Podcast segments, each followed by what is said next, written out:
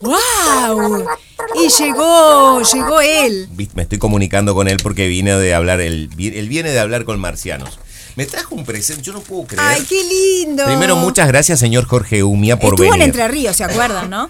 Pero además me trajo un presente del Museo del OVNI. Hay un Museo del OVNI. A mí también me trajo. Yo lo desconocía Va, por Nuestras heladeras completo. van a tener el mismo presente. Qué lindo. Muchas gracias, Jorge. Por favor, faltaba más. Gracias. Pero y, yo- y a Hernán también le Por traje. ¿eh? supuesto. Por Pero supuesto. te, te quiero decir algo. Sí. Yo pensé Sí, que el encuentro al cual vos ibas Sí. se iba a hacer, como la mayoría de estos congresos, en un hotel, en un centro de convenciones. sí, se hizo. No Eh, sabía que existía un museo del ovni. Exacto, ahí en, en Entre Ríos, en Victoria, Entre Ríos, es donde se llevó a cabo este congreso que fue en un teatro, eh, con una, como hablábamos la otra vez, una gran concurrencia, concurrencia y existe eh, allí lo que es eso, el Museo del OVNI, donde hay este muchísimo material este, referente a, a, mucha- a muchos temas, no solo lo estrictamente objetos voladores, sino también cosas vinculadas, por ejemplo, a lo que eh, se ha nombrado, que hemos hablado otras ocasiones, como las- eh, los círculos de las cosechas,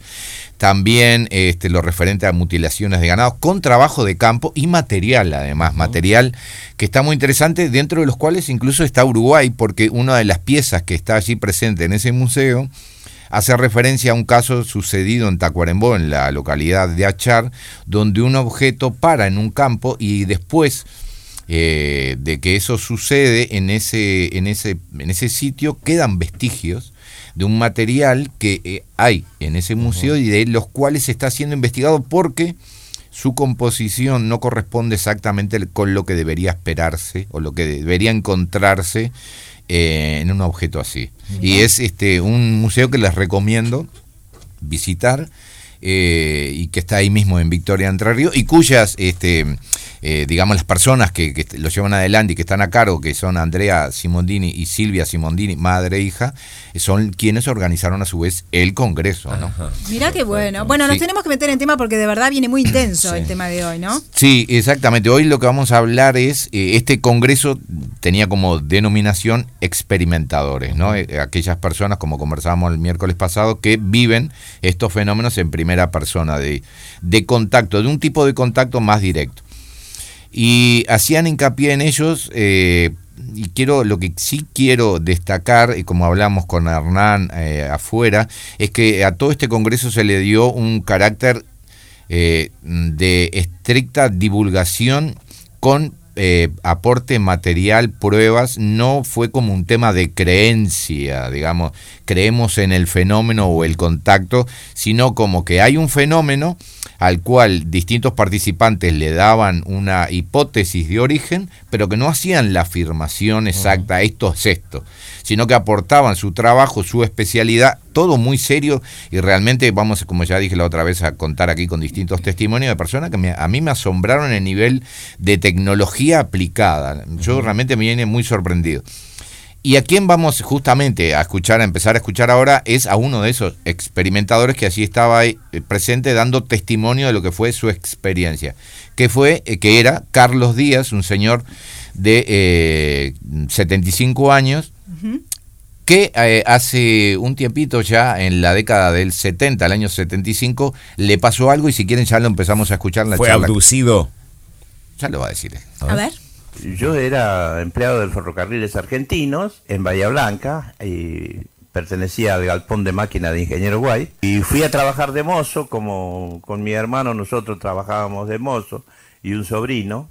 Teníamos servicio de lunch y esas cosas. Y bueno, y salgo más temprano, salgo a las 3 de la mañana. Cuando subo al micro, pago mi boleto como corresponde. Y bueno, y de, eh, salió a las tres y media de ahí del, de la parada de la Plaza Rivadavia, que llegaba Ingeniero White más o menos a las 4 menos cuarto, 4 menos 10. Y voy cruzando el galpón de máquina, porque yo vivía frente al galpón de máquina en Ingeniero White. Y ahí fue cuando me, me abduce una nave. Y ellos también lo vieron y, yo iba en el medio y dio la casualidad que me levantan a mí solo y a, los a los otros dos no. Mm, lamentablemente me levantaron a mí solo. Digo lamentablemente porque para mí a lo primero no fue nada, nada muy lindo lo que me estaba pasando. A la pucha. Mirá vos. No fue nada muy lindo lo que me estaba pasando. Me imagino que este, este, este testimonio va a continuar, ¿no? Y da Claro. detalles, entiendo. Sí, sí, da detalles ahora a continuación, porque además hay el, el hecho acá eh, que eh, hay que pararse es que el señor, que vamos a volver, porque él, eh, eh, sobre un aspecto que quiero mencionar o destacar, él eh, cuenta como que viene de un trabajo que estaba haciendo eh, como mozo, ¿no? Y que aparte trabajaba en, en el mm, sistema de ferrocarriles ahí en Argentina. Pero que hay dos personas que van con él. Sí, sin embargo, esas personas no las abducen. No, y pero lo ven cuando le sucede, o sea, porque van caminando los tres lado O sea, a lado. son testigos. Son testigos del hecho, ¿no? Sí. Eso eso no pasa siempre. Que ven como que algo lo levanta, ¿no? Y respecto a lo que ustedes mencionaban, la palabra abducción, es eso, es como secuestro. ¿Por qué? Porque no es, eh, en este caso, una cosa voluntaria. Está bien, se entiende. No es que, bueno, ahí está, yo voy. Ve- Veo una cosa ahí que me dicen, che, Jorge, ¿querés venir? Sí. Que Claro. tengo, tengo acá este objeto y vamos a una vuelta, una cosa extraña. No te piden permiso. Exactamente, es abducido, sacado, secuestrado, ¿no? Que es la experiencia de este, de este hombre. ¿Y qué le pasa cuando Ujú. A ver. Es abducido. A ver.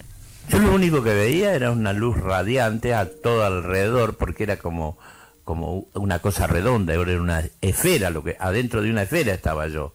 Y lo único que tenía de, de que sentía aire era un orificio que tenía en la parte eh, del suelo, que para mí era el suelo porque yo estaba, estaba tirado ahí, estaba de rodillas, no me podía parar, no había nada para agarrarse, no había nada para, para nada.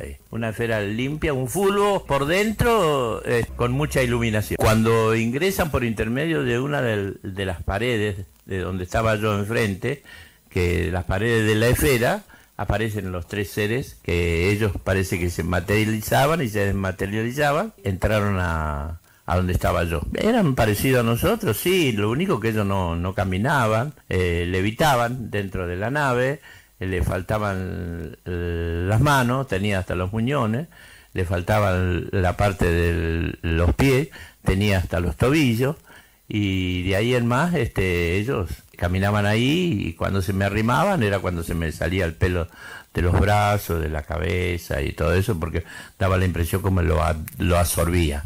Yo los agarré y para mí era una espuma. Mirá, llegó a contact, llegó a tocarlos. Exactamente. no Eh, le entendí, perdóname, sí. vos que te hablaste Dale. con él. ¿Cómo es eso de que mm, se le caía el pelo? Claro, él, eh, esto es una charla con él, ¿no? Pero también vamos a, a escuchar otras partes directamente del Congreso donde hace referencia a otros, a otros este, aspectos. Lo que él dice es como que cuando ve esas figuras que me llamó mucho la atención, ¿no? Esa característica de que no presentaran, no, no fueran completas, ¿no? Ni las manos propiamente dicho, ni los pies, sino que estaban como a, a medio terminar y que se desplazaban, es que eh, cuando estaban a su lado era como que su, su pelo, su corporal, porque no era solamente la cabeza, era como desaparecida, como que era atraído por esa figura. Yo eh, de esto, de esta característica no recuerdo otro caso en el cual se presente, ¿no? Porque también en el fenómeno ovni sucede mucho esto. Pues parece que bueno, está más o menos, se ha escuchado todo, pero no. Y te sorprende. Sie- siempre hay algún aspecto. Y este y, y que tenía esa cosa de que eh, se desplazaban, no, no era como que caminaban, sino que se Levi- desplazaban. levitaban, decía, ¿no? Exacto. Y que aparecían y desaparecían. Él después, acá no lo menciona, pero eh, mm, propiamente cuando estaba presentándose en ese congreso, él describía que ese color era como un color verdoso, la- lo que él veía de esas figuras, y como una apariencia similar a la, a la, a la nuestra, ¿no? Nada, digamos, extravagante, ¿no? Pero ¿qué sucede? Él aparece, aparece, y recordemos que esto es en Bahía Blanca, y él aparece en Buenos Aires, 635 kilómetros Wow. de distancia donde fue arrebatado, digamos. Y aparece en una casa, en el jardín de una casa. Los perros, unos perros que había ahí, eh, alertan a la persona, a la, a la dueña de casa, que sale a su encuentro. Lo ven allí tirado y lo llevan a una comisaría. Y ahí sigue su historia. A ver. Y después cuando llego a la comisaría y le explico, tenía los documentos, tenía la bolsa de, de trabajar de, de mozo, todo. Y bueno, y, y- y cuando empiezo a comentar, todos me miraban, y así fue como después el oficial de guardia llama, llama al comisario por un caso especial, eh, lo vemos normal a este señor, no sé qué le pasa, tiene, está en pleno, en pleno verano y, y está temblando. Mira vos. En- Entonces vamos a ir sumando. Tenemos las dos personas que iban con él, el dueño de la casa donde apareció, los policías, la, la gente de la comisaría y un aspecto que lo dejé para el final porque aparte yo lo vi ahí porque este, yo entiendo que quienes esté escuche, quien esté escuchando es lógico, esperable que piense, bueno, bueno, Es como raro, ¿no? es que es todo esto que está Sí. contando este señor también, más allá de que, bueno, sí tiene todos estos testigos, porque no es habitual tampoco. Bueno, lo que he hecho de la abducción en presencia de otras dos personas, Espera, esas dos personas, él las volvió a. sí, sí, sí, eran amigos, ver. eran Ah. compañeros de trabajo. Las personas estas, este, incluso lo que sí eh, pasó, eh, que él, eh, vamos a escuchar después eh, algo que, porque estas cosas dejan su consecuencia, no es que pasen así nomás y ya está. Eh, digamos que mant- se alejaron un poco de él porque obviamente él salió en la prensa en su momento, quienes busquen en YouTube van a encontrar una entrevista en, esa época de- del suceso contándolo. Y obviamente eh, la, prensa y todo lo demás fueron hacia él y hacia las personas que estaban con él y los amigos no lo manejaron de la mejor manera la presión a la cual se vieron sometidos. No, no es sencillo mm, eh, porque los, los acosaban y, ta, y un poco se apartaron de, digamos, de la, de la palestra, ¿no? Pero sí verificaban y corroboraban que lo que él contaba era lo que ellos habían visto. Perdón, Jorge, un detalle que no me parece menor, quizás te lo comentó, quizás no. Sí. ¿Cuánto tiempo pasó entre que los amigos le vieron desaparecer 18 minutos.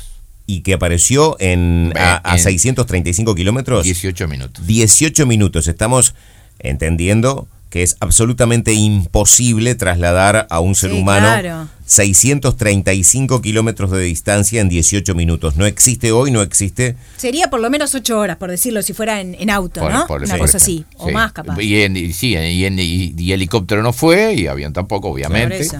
Eh, apareció allí en esa casa. Entonces, bueno, ahí va, justamente ese es un excelente punto, porque no solo tenemos la distancia, tenemos el tiempo, y e insisto de vuelta, y, y me afirmo en esto, los testigos. Claro, pero si hubiera durado mayor cantidad de tiempo, por es decir, si hubieran pasado días Sí, entre que este señor desaparece y aparece en Buenos Aires, los amigos hubieran tenido tiempo de hacer una denuncia y eventualmente podrían haber surgido muchísimas otras hipótesis más terrenales. Este señor consumió algún tipo de alucinógeno, Claro, fue secuestrado sí, por sí, alguien sí. en particular que lo drogó, lo trasladó hasta No otro hubo tiempo. hasta otro lugar, pero no hubo tiempo para Claro. nada de eso. No, no. 18 minutos eh, dura- duró o esa sí. desaparición en Sí. que este hombre Sí, sí. sale de Bahía Blanca, lo, es abducido en Bahía Blanca y es como vomitado, por decirlo de alguna manera, en un jardín en Buenos Aires. En Buenos Aires, claro, porque perfectamente quien está escuchando, como hablamos, puede decir, va, se fue de fiesta.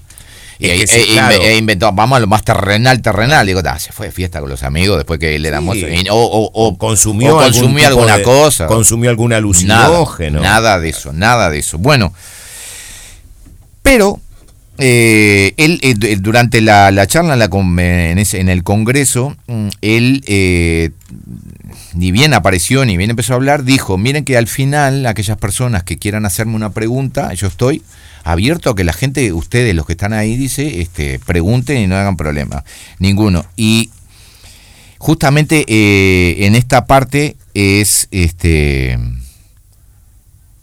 perdón, vamos a ir a otra cosa que no quiero olvidarme. Él, Sí. porque para destacar este aspecto, que él lo cuenta, él no está acá, sino en el Congreso este, lo habló.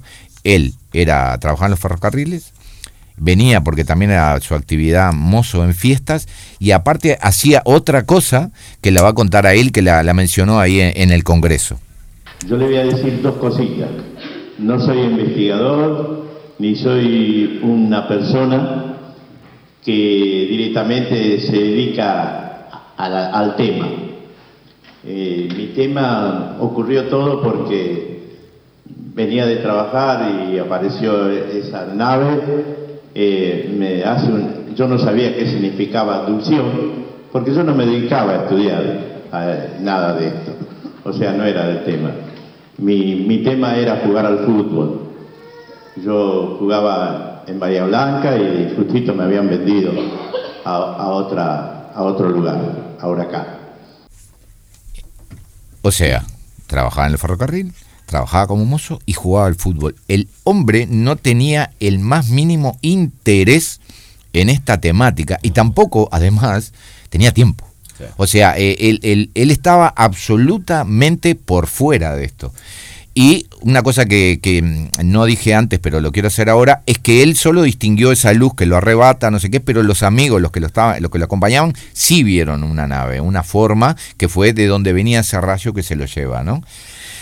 Pero ¿qué mencionaba yo ahí que hablamos y conversábamos antes? Que estos temas, eh, si bien eh, como una vez este, también mencionamos, mucha gente dice, ah, yo quisiera tener una experiencia y todo lo demás, está muy bien, pero la experiencia quizás en sí mismo no sea negativa, pero cuán preparados podemos llegar a estar para tener ese encuentro, ¿no? Más allá de un anhelo, como otra vez conversábamos, uno piensa que va a reaccionar de una manera en una en situación momento, hasta que le pasa, y cuando le pasa quizás reacciona así o no, pero para el entorno de esa persona tampoco es sencillo.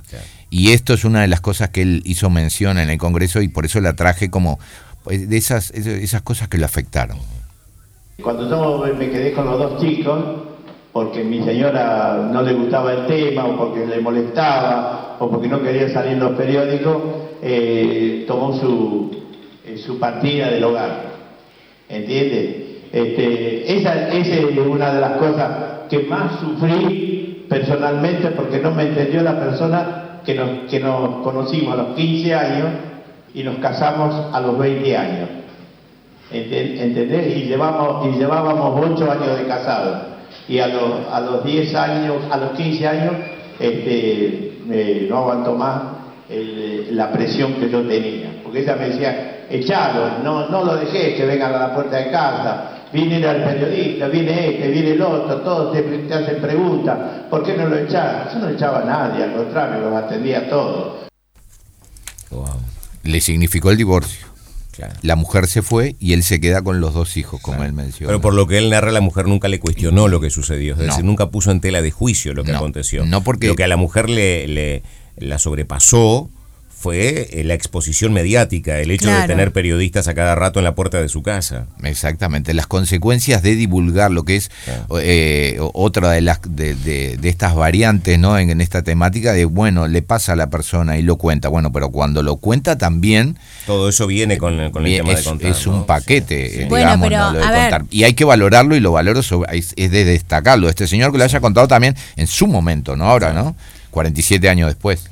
Eh, en algún sentido, a ver, podría él no haberlo divulgado, pero a él lo vieron dos compañeros, lo empiezan a divulgar, eh, los compañeros, ni siquiera tiene que ser él, se hace público y bueno, y lo vienen a buscar y de alguna manera eso se mediatiza, Claro. ni que hablar hoy en día, Claro, ¿no? el, el asunto fue en que él lo cuenta en esta parte del testimonio, accedía a dar las entrevistas y nunca se negó a darlas. Claro, el tema es la exposición, sí. Eso de alguna manera molestó a su señora, pero insisto en esto, resulta interesante que la señora nunca cuestionó lo que le pasó, por lo menos desde, la, desde lo que él cuenta. No es que la señora lo dejó Dijo, porque "Estás dijo, loco". este tipo se Ah. volvió loco, me voy. Claro. No. Claro, exacto, sí. No, la, la presión, todo lo que significaba esa exposición, como mencionábamos, no la llevó de la mejor manera y dio un paso al costado. Pero para terminar, porque la exposición de él eh, Es larga, es sí, larguísima. ¿no? Y aparte, más allá de la charla, y lo compartimos acá, mucho más. Y eh, la semana, la próxima intervención no vamos a hablar otra vez de fenómeno ovni para ir variando, vamos a ir echando Hay todo mucho lo material. Ay, puf, hay muchísimo material. Pero un aspecto que quiero hacer hincapié es que él va a la comisaría y de la comisaría lo trasladan al hospital. Y en el hospital le hacen una pregunta. Cuando llegué al hospital, que me habían hecho un- una operación y, y bueno, y me preguntó cuánto hacía que me habían operado. Yo, ¿qué? Si yo nunca estuve operado. Uf. Y eso yo lo vi. Estaba ahí porque él lo ¿Y mostró. qué tipo de cirugía Y tiene? él tiene una cicatriz en el abdomen, aproxim- perdón que me estoy alejando de, de este tamaño, del micrófono, aproximadamente de este tamaño, Unos unos 20 20, centímetros. 20, 20, 25 Sí. centímetros, vertical, sobre el lado, déjeme hacer memoria, del hígado, de la parte del hígado. O sea, sobre el flanco derecho del cuerpo, ¿verdad? De- pero cuando le hacen los estudios, eh, digamos, internos, no le falta nada. Sus órganos están. Está impecable. ¿Y No, pu- pudieron constatar que... que- que, em, es como si, imagínate, A ver si lo puedo. eh, eh, me imaginemos, ¿vieron cuando te agarran plasticina Sí. y le pasan un dedo y queda como una marca sobre Sí. esa superficie? Sí. Bueno, sobre la piel del señor hay eso. No hay la cicatriz clásica o Bueno, la en la cicatriz- década del 70 una Por eso. cicatriz hubiera, supo- su- hubiera Eh, a supuesto, eso es lo que voy, hubiera exacto. supuesto eh, coserlo como un matambre, digamos, digamos, porque era la época en que se utilizaba ese tipo de sutura. ¿Y no, no habían registros de sutura? Mm. ¿No Na- habían registros de que hubiera pasado una aguja por ese tejido? Nada, nada, porque justamente. Solamente la cicatriz. Solamente la cicatriz. Y es un, es, es un eh, no es nada desdeñable es, esa característica del señor, además. Otras, Sí, pregu- claro. otras preguntas, ya nos tenemos que ir, pero es apasionante esto. Otras preguntas. Vos acabas de decir, no le faltaba ningún órgano del Nada. cuerpo, estaba todo inalterado. Todo inalterado. ¿Y qué pasaba con su sensación? Porque una cirugía de esas características en el cuerpo demanda, da mucho dolor. Nada, él se, eh, se dio cuenta cuando lo llevan a, al hospital. A él y- no le dolía nada. Nada. O sea, cuando a él le sacan la camisa y lo Y- revisa y- el y- médico, y- ahí es que se da cuenta que tiene una cirugía. Exacto, que tiene esa cicatriz. Que tiene esa cicatriz, Una, una marca, Una digamos, marca. Una marca que le dicen, de, "Ay, que, bueno, de que lo operaron, y es que, como él cuenta, ¿no? Como Claro, operaron en esa que- época tampoco existía de repente una resonancia o un, o un Claro. ultrasonido que pudiera eventualmente ver cuál fue la profundidad del tajo, si eventualmente hubo una penetración tanto en la caja torácica como en el abdomen. Nada, nada. No, no había manera nada. impresionante. Impecable. ¿eh? Y yo lo vi porque él lo mostró ahí. Dijo, Sí, si sí. a ustedes no les molesta, dijo el señor, yo, te- yo les puedo mostrar. Impresionante. Y lo mostró. ¿Qué edad tiene el señor al día de hoy? 75 años. ¿Y vive ahí? ¿Sigue viviendo en la zona Sí, donde, donde pasó Sí, eso? sí. Habla ahora Y, y, de estos temas. por, por último, su relacionamiento con la sociedad, ¿cómo es? Porque puede estar quien lo considere loco y puede estar quien lo considere... Eso. Hay de todo. Eso siempre va a pasar. Siempre. Eso siempre va a pasar. Ah, Y una apertura, ¿no? Pero siempre va a haber. Carlos Díaz se llama Carlos este Díaz, señor. señor. Bueno, eh, antes de irnos tenemos que dar los ganadores. Tenemos cuatro ganadores de cuatro libros de allá de Victoria de Entre Ríos que Natalí los va a anunciar ahora. Y después eh, Jorge se va a poner en comunicación con ellos y va a coordinar el encuentro para, Para entregarlos. Para entregarlos justamente. Bueno, eh, terminación, esto no es terminación de cédula, atención, es terminación de celular. De celular, hice, perdón, una cosita más. Son cuatro. El primero y tercero que vas a nombrar Sí. se llevan el libro de, mutilaciones y el segundo y el cuarto del fenómeno ovni en Entre Ríos. Bueno, Susana, la terminación de su celular es 413. Susana, Jorge se va a estar comunicando contigo, con Hernán de León, 495 es la terminación de su celular, Melanie Olivera, 106 y Dolores 851. Esa es la terminación del celular también de Dolores. Susana, Hernán de León, Melanie Olivera y Dolores eh, son los ganadores de estos libros. Exacto, yo me voy a Bueno. poner en contacto. Muchísimas gracias a toda No, la gente que vos. escribió, que se puso en contacto. Menos mal que di lo del SMS, porque llegaron Ah, muchos sí. mensajes para participar por SMS. Nunca hay que olvidarse buenísimo. del SMS. Así Está que buenísimo. muchísimas gracias. Jorge, hoy impresionante como siempre el encuentro. Nos encontramos en 15 días aquí en Monte Carlo, sus órdenes de vuelta. Hasta la próxima. Jorge Umia nos ha acompañado.